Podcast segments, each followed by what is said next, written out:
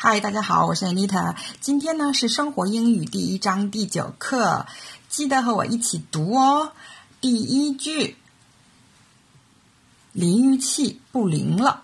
The shower isn't working right. The shower isn't working right. 电器、机器等失灵，常用 don't work。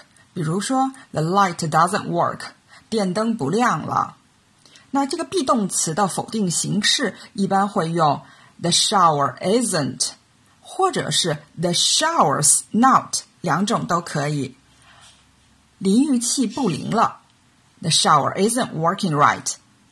第二句，肥皂水进我的眼睛里了，soap gets in my eyes。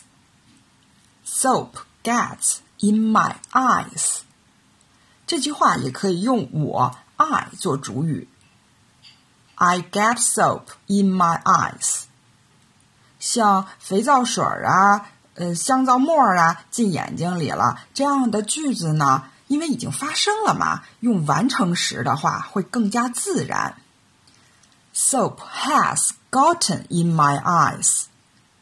如果呢要表示肥皂水儿进眼睛里感到刺痛呢，则是 It stings。或者 My eyes hurt。肥皂水进我的眼睛里了，Soap gets in my eyes。第三句，是吃早餐的时间了，It's time for breakfast。It's time for breakfast。 第七课的时候，我们学了 "It's time to get up" 是起床的时间了。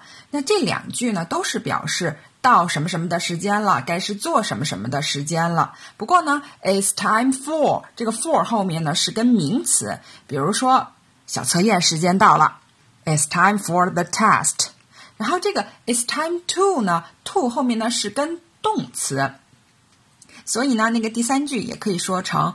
It's time to have breakfast. 是吃早餐的时间了。It's time for breakfast. 好了，复习一下。